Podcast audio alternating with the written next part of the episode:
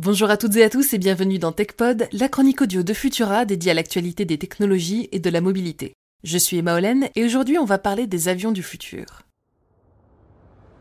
La semaine dernière, Piasecki Aircraft, un avionneur américain, a expliqué qu'il allait bientôt faire voler le premier hélicoptère alimenté en énergie par de l'hydrogène. Ce petit hélicoptère biplace existe déjà avec un moteur thermique et il est même homologué en tant qu'ULM. Mais pour cette nouvelle utilisation, il a été modifié afin de pouvoir accueillir des réservoirs d'hydrogène donc, un moteur électrique et tout ce qu'il faut pour faire tenir en l'air une voilure tournante. Mais avant même que cet hélico voie le jour, il y avait déjà plusieurs années que le secteur de l'aérien envisageait sérieusement une mutation vers l'hydrogène pour se rapprocher de l'objectif zéro émission. C'est en tout cas la volonté affichée par Airbus à l'horizon 2035. Mais d'abord, on va prendre un moment pour se demander comment ça fonctionne, pourquoi cet engouement pour l'hydrogène spécifiquement, et surtout, le zéro émission est-il un objectif réaliste?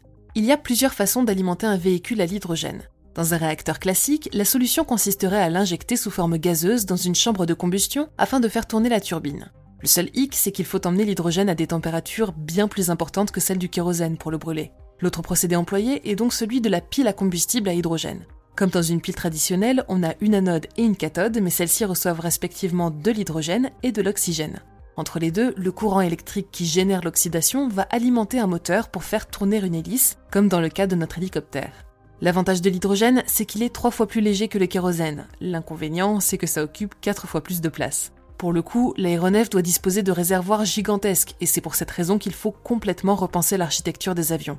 Pour le moment, c'est le concept d'aile volante, une sorte de deltaplane géant, qui a été retenu, car il est possible d'embarquer beaucoup de carburant dans sa grande voilure. Il faudra encore trouver un moyen de liquéfier l'hydrogène à moins 250 degrés pour pouvoir le stocker sous haute pression dans des réservoirs sphériques. Et enfin, restera la problématique de la certification pour ces nouveaux avions dotés de formes totalement inédites. Mis à part ces contraintes, reste encore une question et c'est la plus importante. Est-ce que ce carburant n'émet vraiment rien? En se consumant dans des réacteurs, l'hydrogène dégage de la vapeur d'eau. On pourrait donc se dire super, l'eau c'est chouette, oui, mais la vapeur reste un gaz à effet de serre, à la limite de la troposphère. C'est d'ailleurs déjà ce que l'on observe avec les traînées de condensation des avions actuels. Par ailleurs, la combustion hydrogène à température élevée entraîne la formation d'oxyde d'azote, les fameux NOx dont on parle moins aujourd'hui, mais qui comptent finalement beaucoup pour ce qui est de la qualité de l'air. Et justement, avec l'hydrogène, ceux-ci seront conséquents lors du décollage. Enfin, il reste un gros point noir, la production de l'hydrogène en elle-même. Pour en générer à l'état pur, il va falloir beaucoup d'énergie et pour l'instant celle-ci reste produite majoritairement à l'aide de ressources fossiles. Il faudrait donc une sacrée transition vers des énergies renouvelables épaulées par de l'énergie nucléaire pour pouvoir générer de l'hydrogène relativement propre en abondance. Autrement dit, s'imaginer embarquer en totale impunité écologique pour un vol à l'autre bout de la planète, ce n'est certainement pas pour 2035.